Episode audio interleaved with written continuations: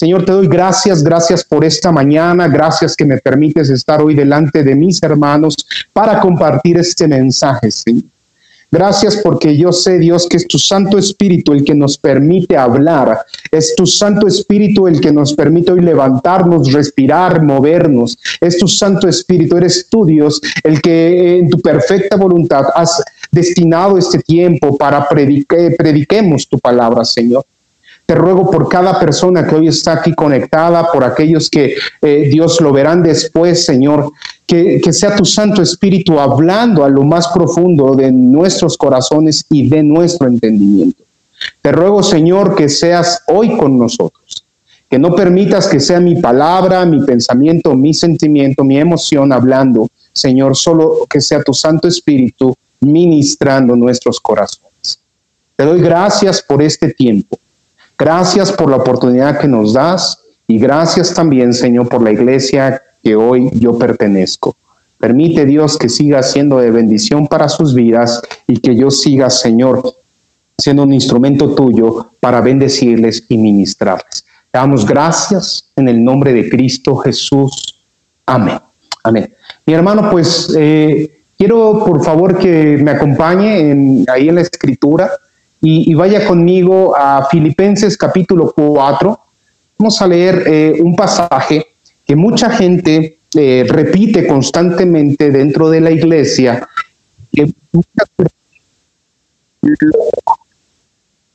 Filipenses 4:13. Vamos a leer Filipenses 4:13. Y es un versículo que muchos se saben de memoria, que muchos conocen y, y hoy lo vamos a, leer con mucho detalle. Le voy a esperar a que lo busquen. Filipenses 4, verso 13 dice así, todo lo puedo en Cristo que me fortalece. Todo lo puedo en Cristo que me fortalece. Eh, si me pueden quitar el me ayudaría bastante a concentrarme mejor. Bien, este versículo, hermano, este versículo eh, lo escribe el apóstol Pablo. Lo escribe en esta carta dirigida a los filipenses y es un verso que mucha gente proclama. Dice, todo lo puedo en Cristo que me fortalece. Como una verdad absoluta, lo hacen propio lo adueñan de su corazón y con mucha fe he visto gente que clama al Señor, que levanta sus ojos al cielo y dice, todo lo puedo en Cristo que me fortalece. Pero la pregunta es si realmente entendemos lo que el apóstol Pablo nos quiso decir. Y para eso hay que contextualizar un poco eh, esta carta. La carta de los filipenses, al igual que la carta de Efesios, al igual que la carta de Colosenses y de Filemón, se conocen como las cartas o las epístolas de la prisión, porque justamente es ahí donde Pablo empieza a redactarlas, donde Pablo empieza a escribir estas cartas cuando está preso en la ciudad de Roma. los filipenses y el pueblo de Filipos era un pueblo muy especial para Pablo. Digamos que era la iglesia, y déjenme llamarlo así, que Pablo más amaba. Eh, es la iglesia con la que más incluso eh, pudo tener una estrecha comunicación y también comunión. Era una iglesia que no tenía que ser corregida en la doctrina, como tal vez con los corintios, o no, era una iglesia a la cual tendría grandes problemas o conflictos internos. Esta iglesia realmente amaba, amaba a Pablo y Pablo amaba a esta iglesia. Esta carta eh, surge, o esta iglesia más bien, perdón, surge del segundo viaje misionero que hace el apóstol Pablo. Eh, yo no sé qué tan bien esté usted ubicado en el contexto geográfico para señalar exactamente dónde está Filipos. Pero Pablo sale en su segundo viaje misionero, ya no va con Bernabé. Usted recordará que eh, tiene un conflicto con Bernabé el cual fue su acompañante en el primer viaje, por eh, su sobrino Juan Marcos, que al final del, de cuando descienden ahí en Asia Menor, eh, Juan Marcos quiere regresarse, se acobarda un poco de, de seguir proclamando el Evangelio, se regresa. Y para el segundo viaje, Bernabé lo quiere volver a llevar y Pablo dice, no, yo no quiero contar con él. Y entonces se divide Bernabé, se bajó con Juan Marcos y Pablo ahora estaba viajando con Silas. Y entonces emprenden el viaje primero caminando y, la intención y lo que nos deja ver el, doctor Lucas en, el libro de Hechos es que Pablo quería visitar todas las iglesias que había establecido en Asia, eh, eh, específicamente ahí en la región de Éfeso, donde había la mayor, el mayor número de, habitantes eh, de esa región. Eh, dice la palabra que cuando está en este viaje, eh, Pablo, dirigiéndose al sur de Asia, específicamente ahí la ciudad más importante que era Éfeso, el espíritu le prohíbe ir para allá, le prohíbe ir al sur de Asia. Un poco para que se ubique dónde estamos hablando, estamos hablando al sur de Turquía. Le, prohíbe el espíritu ir para allá. Pablo había venido de, Tierra Santa, venía del este, iba dirigiéndose hacia el oeste y al, llegar a Asia, está Turquía, aquí está Éfeso abajo, ya colindando con el, con el, mar Egeo, que, también eh, al final se convierte en el mar Mediterráneo. Bueno, ahí estaba Pablo llegando, pero el Espíritu Santo le prohíbe, le dice, no, ya no te dirijas hacia el sur. Y entonces dice Pablo, bueno, voy al norte. No, no quiere que vaya al sur, entonces voy al, al norte. Entonces, cuando Pablo quiere emprender su, camino al norte, el Espíritu de Dios también le prohíbe que vaya al norte. Entonces, solo quedaba un rumbo, ir al oeste. Él venía del este, Dios no le permite ir al sur, no le permite ir al norte, que es Turquía, y entonces solo le queda ir hacia el oeste. Y Pablo emprende su viaje al oeste, sigue caminando, pero llega eh, hasta Troas. En Troas es donde eh, Pablo se estaciona, digamos, por un momento, esperando a que Dios le diga qué hacer. Y muchas veces nosotros andamos también así como que buscando rumbo y, y, es momento cuando no sabes hacia dónde ir o qué hacer, hermano, es momento de que te detengas por un instante, que alces tus ojos al cielo, que alces tu voz, que te postres ante el Señor y le digas, Dios, ¿hacia dónde? ¿Qué tengo que hacer? ¿Cómo me tengo que mover? No en tu corazón, no en tus pensamientos, sino en el pensamiento de Dios. Y aquí Pablo nos deja esa enseñanza que estando en Troas, dice la palabra que recibió una visión.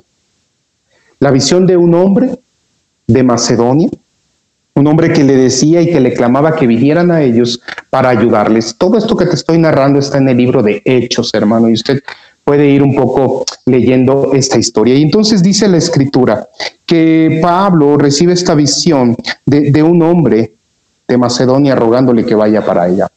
Pero eh, Troas, digamos que ya es la última parte de Asia, hermano. Para cruzar a Macedonia, que era el norte de Grecia, para cruzar ya tenían que tomar un barco, iban a cruzar el mar Egeo. Y esto, eh, digamos, Macedonia y donde está Filipos, ya era Europa. Imagínense este momento histórico para el Evangelio, porque era la primera vez cuando Pablo y Silas suben a la barca que el Evangelio va a llegar a Europa. ¡Wow! Esa es la primera vez que el Evangelio está cruzando de Asia a Europa. Todo a través de una visión que recibe Pablo de un hombre macedonio que le dice que venga a ayudarles. Dice la escritura entonces que Pablo y Silas cruzan el mar Egeo y llegan a Filipos. Llegan a esta ciudad en donde después de unos días, Pablo y Silas salen a recorrer la ciudad y el día de, reposo, el día sábado, ellos ven que un grupo de mujeres está a la orilla del río orando. Y en ese río conocen a una mujer, la primera mujer que se convierte a Cristo llamada Lidia. Y usted seguramente ha escuchado hablar de Lidia. La Biblia señala que ella era una comerciante que vendía púrpura, es decir, una tela fina, muy fina, de, color púrpura, que, era muy costosa. Y bueno, ella no era de, Filipos, ella era de Triana, y había venido a aquella ciudad un poco pues a extender sus, sus negocios. Y dice la escritura que Dios toca el corazón de Lidia para escuchar lo que Pablo tiene que decirles, para escuchar el Evangelio y escuchar el mensaje de salvación. Lidia acepta a Cristo y se bautiza. Tal es el gozo de Lidia que invita a Pablo y así las a pasar unos días con ella. En la historia cristiana, usted debe de recordar a Lidia como la primera persona que se convierte en cristianismo en Europa. Filipos entonces se convierte en esta ciudad que abre la puerta al Evangelio para que llegue a Occidente. Filipos se convierte en el corazón de Pablo en una ciudad que le empieza a brindar apoyo. Esta iglesia era sumamente caritativa, cooperativa con la expansión del Evangelio. En esta ciudad es donde Pablo y Silas se cruzan con aquella joven que tenía un espíritu de adivinación y que seguramente usted recordará, que daba voces detrás de ellos y decía, estos son hijos de Dios, estos son representan al Dios altísimo, es. Y hasta que un día Pablo y Silas se cansaron, se ardaron y dijeron, a ver, fuera espíritu de adivinación. Sacaron el espíritu inmundo de esa joven y sus dueños los acusan, los meten a la cárcel. Fue ahí mismo en Filipos donde Dios de manera majestuosa los saca de prisión y el carcelero, el que los cuidaba, se, se, admira tanto que les ruega diciendo, díganme qué tengo que hacer para ser salvo. Y es ahí donde queda registrado el mensaje de Pablo diciendo, cuando creas tú, si crees tú, tú y tu casa serán salvos. Es ahí mismo donde el carcelero con toda su familia se regocija de haber encontrado a Jesucristo. Es esa ciudad, ese es Filipos. Y entonces ahí empezamos a ver quiénes eran los congregantes. Ahí estaba Lidia, ahí estaba el carcelero, ahí estaba la joven que había sido libertada de la eliminación. A ellos es a los que Pablo les está escribiendo esta carta. Pero cuando se la está escribiendo, eh, dice la escritura que los filipenses constantemente le mandaban ofrendas a Pablo para que siguiera con la misión de predicar el Evangelio. Constantemente eh, depositaban su ofrenda, sus diezmos, se los mandaban para que él continuara con la obra. Pero cuando Pablo cae preso en Jerusalén, ellos pierden contacto con él, no saben dónde están y hasta después de dos años, imagínense, dos años después, se enteran que Pablo, el apóstol, el que había iniciado la iglesia ahí, estaba preso en Roma. Dos años no supieron de él hasta que se enteraron que estaba en Roma y entonces viene a su corazón una carga, un sentimiento eh, pues triste de, resignación, pero también viene sobre ellos un espíritu de quererles ayudar y, entonces mandan al que era en su momento eh, el pastor de la iglesia de Filipos, que era Epafrodito, para que le manden a, Pablo una ofrenda. Le mandan una ofrenda para su sustento a Pablo. Pablo recibe la ofrenda de los filipenses y como respuesta les escribe esta carta. Usted puede leer, y, yo lo comentaba, es un libro muy pequeño, Filipenses, son cuatro capítulos. Eh, en media hora, una hora, usted podrá leer todo Filipenses y se dará cuenta de la, de la forma en que Pablo escribe. Para mí, de manera general y en el contexto, esta carta es una carta que Pablo escribe con el deber del vivir cristiano. Y en alguna ocasión ya le compartí los primeros capítulos de Filipenses, de cómo debiera ser el vivir cristiano. Pablo les agradece el hecho de que recordaran quién es, quién era él para ellos, diciéndoles, también ustedes para mí son esto. Pero Pablo les deja un regalo adicional. Les deja la premisa para saber vivir bien en esta vida, eh, para disfrutar lo que tenían, para eh, aprender a en medio de cualquier situación vivir con paz, vivir con gozo, vivir con seguridad. Pablo les deja un regalo enorme a la iglesia de Filipenses en estas, en estas letras, porque les está diciendo de qué manera ellos pueden vivir bien y vivir mejor de lo que han vivido hasta ahora.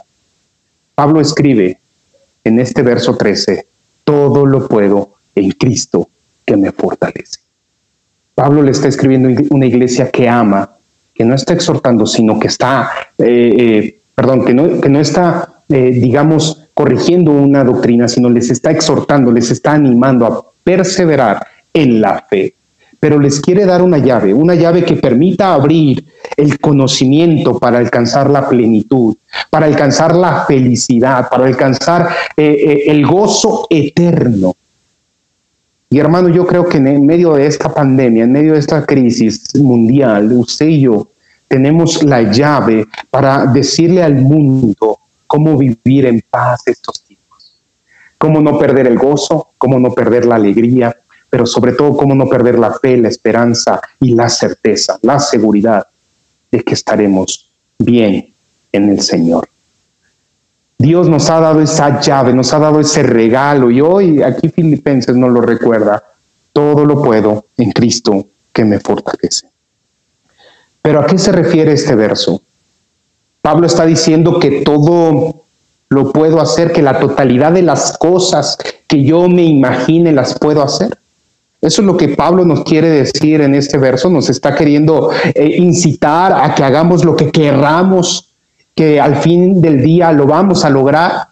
Es lo que está diciendo Pablo, no importa que sean cosas santas o impuras, lo vamos a hacer porque todo lo puedo en Cristo que me fortalece.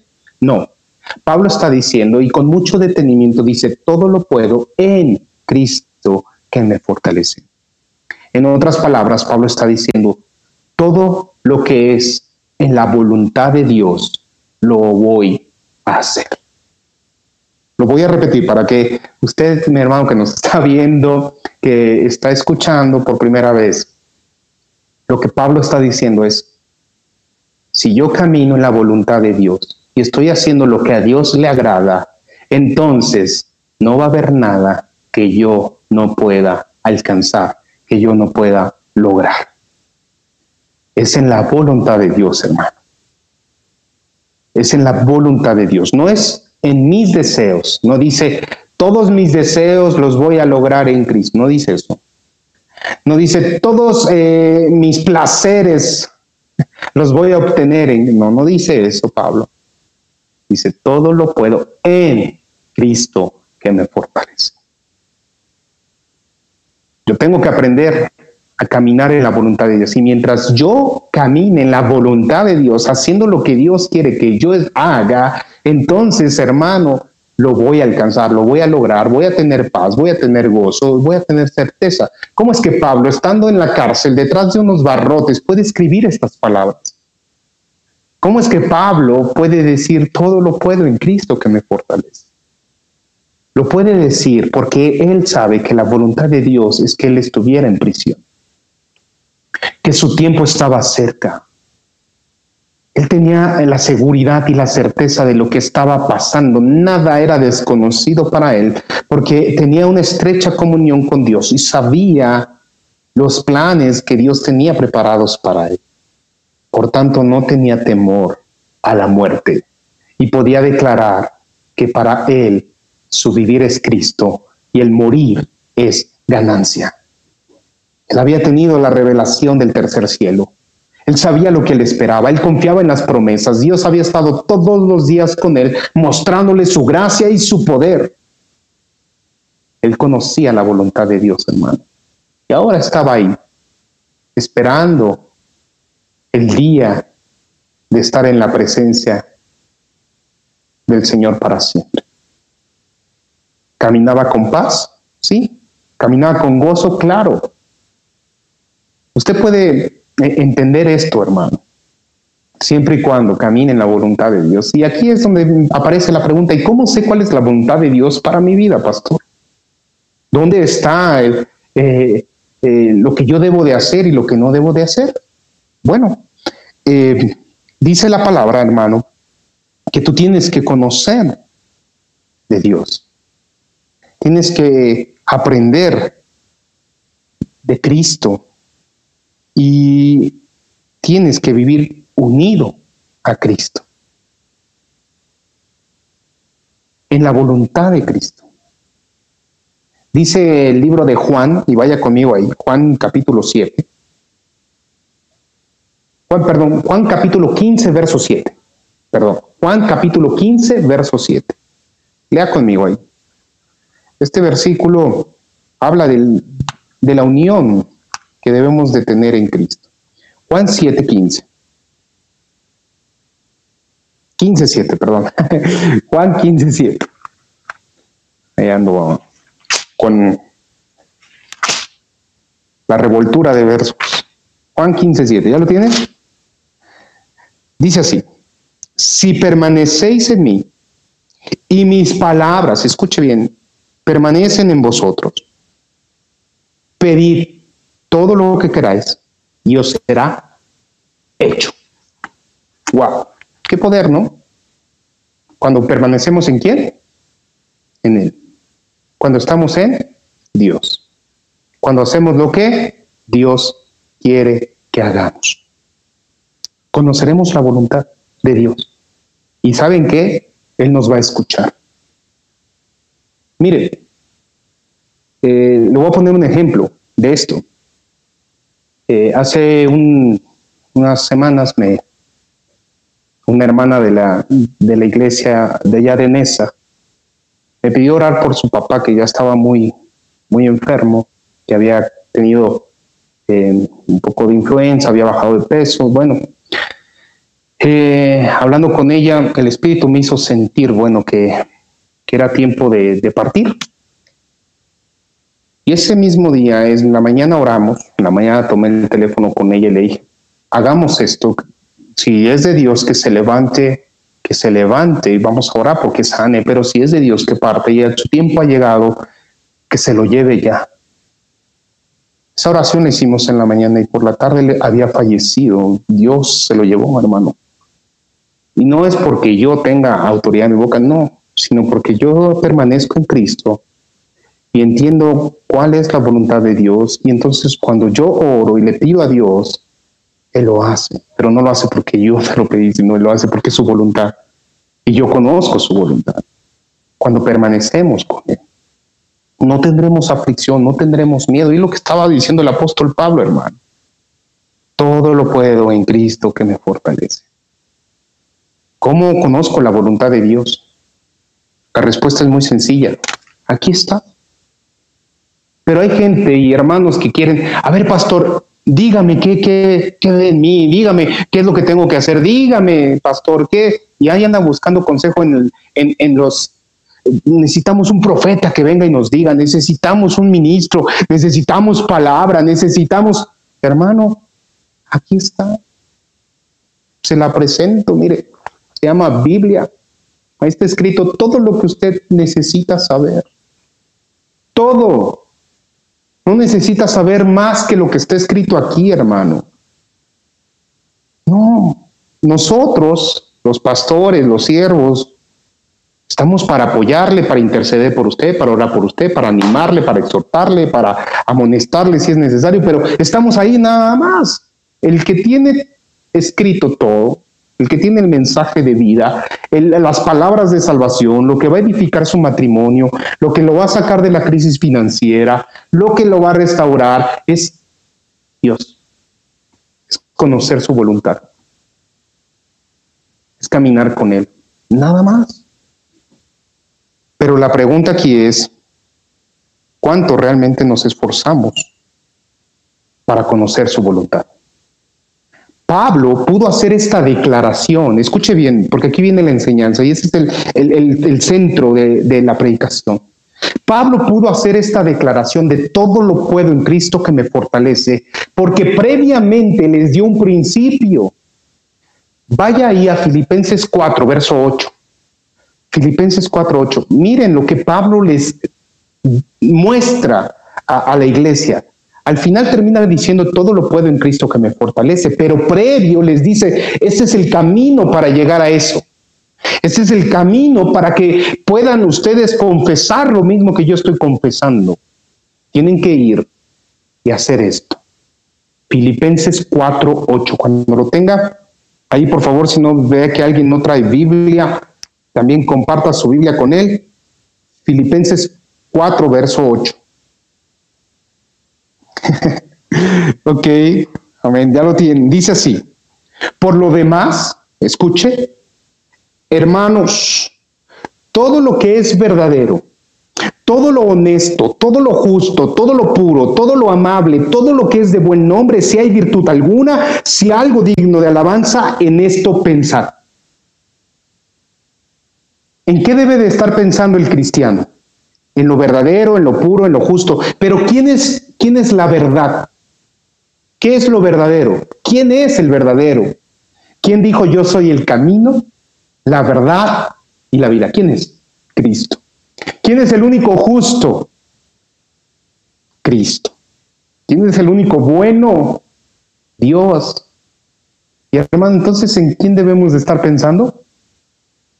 en lo que es digno de alabanza, que es Dios, que es Cristo, que es nuestro Señor, que es nuestro Salvador. En eso debe de estar nuestra mente, ahí debe de estar nuestro corazón. ¿Cuánto? Siempre, siempre, todo el tiempo, para que estemos en comunión con Él. Pero realmente, ¿qué pasa? ¿Cuál es la realidad? ¿En qué están meditando las personas? cómo está viviendo usted su diario, vivir. ¿Cuántas horas ve series? Películas, videos en YouTube y, versus, si eso lo ponemos en una balanza, ¿cuánto lee de, de Cristo? ¿Cuánto lee de la palabra de Dios? ¿Cuánto ora? Acá tiene usted la tele, acá tiene usted su celular, sus redes sociales, su música, yo le pregunto, ¿cómo está esa balanza en su vida, hermano? ¿Cuánto tiempo sus pensamientos están aquí, en el trabajo, en los quehaceres, eh? y cuánto su mente está en Cristo? Pablo decía, tienen que aprender a mediar de tal manera que en lo que es bueno, lo que es verdadero, lo que es justo, lo que es digno de alabanza, en esto deben de estar meditando. Claro que el mundo se va a encargar de distraernos de eso. ¿De qué están cargados los programas de televisión?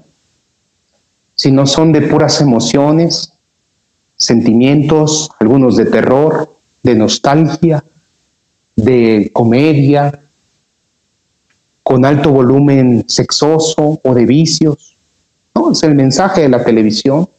La música que usted escucha, ¿de qué está cargada? De rebeldía tal vez, de nostalgia, de tristeza, de amargura, de enojo, de frustración, de engaños, o las redes sociales que anda mirando ahí puros memes, TikTok, la gente ahí repitiendo cosas banales, sin sentido. Ahí usted está perdiendo horas, minutos ahí. ¿De qué estamos llenando nuestra mente y nuestro corazón, hermano? Y ahí hicimos una pausa, un silencio incómodo, el grillo sonó. ¿Y cuál es la reflexión? Si yo quiero realmente sentir que todo lo puedo en Cristo, que me fortalece, primero debo de estar mi mente, mi corazón caminando con Cristo. Todo lo que hago debe estar en Cristo. Yo les decía ayer a los jóvenes, si hoy te sientes no pleno, si sientes que algo ah, ah, está ausente en ti, ¿no? En medio de esta cuarentena van a salir muchas cosas, hermano. Y puede que usted ahorita con esto, con este encierro, de repente usted se sienta incompleto que diga, es que, eh, pastor, a mí me hace falta salir, hacer mis cosas, ver a mis amigos, ir a la oficina, al trabajo, es ir al cine, ir al súper, ir al, al, centro comercial, a mí me hace falta ir allá, ir acá, hacer esto. Bueno, hermano, si usted hoy no se siente pleno, si hoy usted no se siente completo, le tengo una mala noticia. Usted no ha conocido a Cristo. Ándele hasta escalofrío le dio, ¿ah? si usted no se siente pleno hoy, no ha conocido a Cristo, porque nuestra plenitud es Cristo. Yo no debiera, debiera sentir hoy ningún una ausencia de nada, de nada. Porque mi plenitud es Cristo, al que amo sobre todas las cosas es Cristo, es mi Dios, está en primer lugar. Y si yo tengo a Dios, puedo perder todo, pero tengo a Dios. Por eso Pablo escribe, todo lo puedo en Cristo que me fortalece. Y en medio de estos versículos, Pablo hace, hace la declaración, he aprendido a vivir contento cualquiera que sea mi situación. Sé vivir contento con el estómago lleno y sé vivir contento con el estómago vacío. Por todo y para todo soy enseñado, dice el apóstol Pablo, pero él aprendió a vivir contento. Si hoy Pablo nos viera en esto y escribiera una carta a nosotros, diría, he aprendido a vivir contento encerrado o fuera de casa. Con virus y sin virus. Porque todo lo puedo en Cristo que me fortalece. Porque mi plenitud es Cristo, porque mis pensamientos están inundados del Señor. Él me llena, Él es mi gozo, Él es mi paz, Él es mi, mi alegría, Él es mi amor, Él me fortalece, Él me levanta. Todos los días es Cristo mi Señor. ¿Cuántos dicen amén? Y ahí me imagino gritando, amén. Pero si usted se siente incompleto hoy, hermano, es un buen momento para echarse un clavado a su corazón y saber realmente si su plenitud es Cristo. Y si no lo es, pero usted ama a Dios, tampoco se angustie, no lo estoy condenando. Lo que le estoy diciendo es, entonces le hace falta más meditación en Dios, más tiempo con Dios, para que Él supla todo lo que a usted le hace falta. Pero ese suplir es aquí, en su mente. Porque a veces nosotros le damos importancia a cosas que realmente no lo son. Lo importante, hermano, es que el Señor esté. Y si Él está, nada, nada nos hace falta. Mi plenitud es Cristo. Y entonces en este contexto, usted puede imaginarse a los filipenses leyendo esto y diciendo, gracias Pablo, Gracias por darnos la llave de vivir en paz a cada instante y en cada momento de nuestras vidas. Hermano, mi gozo y mi paz será completa cuando usted se sienta pleno.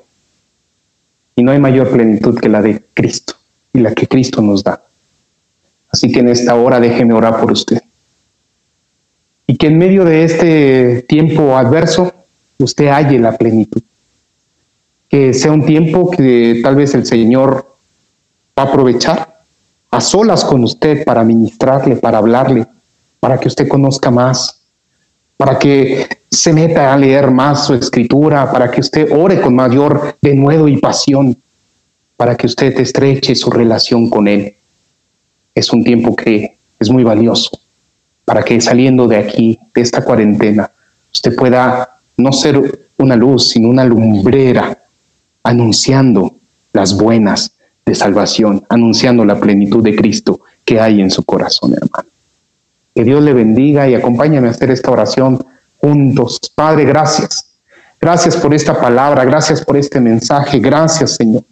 Gracias por la vida del apóstol Pablo, gracias por la iglesia de los filipenses, gracias porque Dios fue a través de este testimonio, Señor que nosotros podemos encontrar la plenitud, Señor, y entender que todo lo puedo en Cristo que me fortalece, Señor. Que debo caminar en tu voluntad todos los días, Señor, haciendo lo que te agrada y como a ti te agrada, conociéndote cada día más, Señor. Y en la medida que yo tenga esta estrecha relación contigo, me sentiré seguro, me sentiré en paz, me sentiré con gozo, me sentiré con ánimo, con esperanza. Señor, perdona si hoy no me he sentido pleno y que he buscado cosas para eh, o personas para sentirme bien. Perdóname, Dios. Hoy entiendo que mi plenitud eres tú y si tú estás conmigo, Señor, no necesito nada más. Ayúdame a entenderlo, ayúdame a sentirlo, ayúdame, Padre, a, a que toda mi mente y mi corazón estén meditando en eso, Señor. Llena cada vacío en mi corazón. Solo tú puedes hacerlo, Señor. Llena esos vacíos en el corazón de mis hermanos y que cada uno en su hogar, sus hijos, los hijos de sus hijos, Señor, sientan la plenitud al conocerte, al orar a ti, Señor, al, leer de ti. Que cada uno sienta satisfacción, más satisfacción que cuando miran un programa en la tele, una serie o, o sus redes sociales. Que ellos vean mayor, Señor, mayor plenitud, que se sientan más satisfechos al leer, al hablar de ti, Señor, al aprender de ti. Padre, es un tiempo que tú has llamado a tu iglesia a retomar el camino, a retomar, Señor, lo recto, lo correcto en sus vidas, no solo en la parte externa, sino también en la interna, Dios. Has preparado este tiempo por, con un propósito maravilloso. Y si todos pudiéramos comprenderlo, nos estaríamos gozando en esta hora por lo que has de hacer en este mundo, Señor. Gracias porque siempre Dios, tú nos has mostrado que tienes todo bajo control. Tu voluntad es buena, es agradable y es perfecta, Dios. Gracias. Te amamos, te alabamos y te bendecimos por siempre. En el nombre de Cristo Jesús. Amén.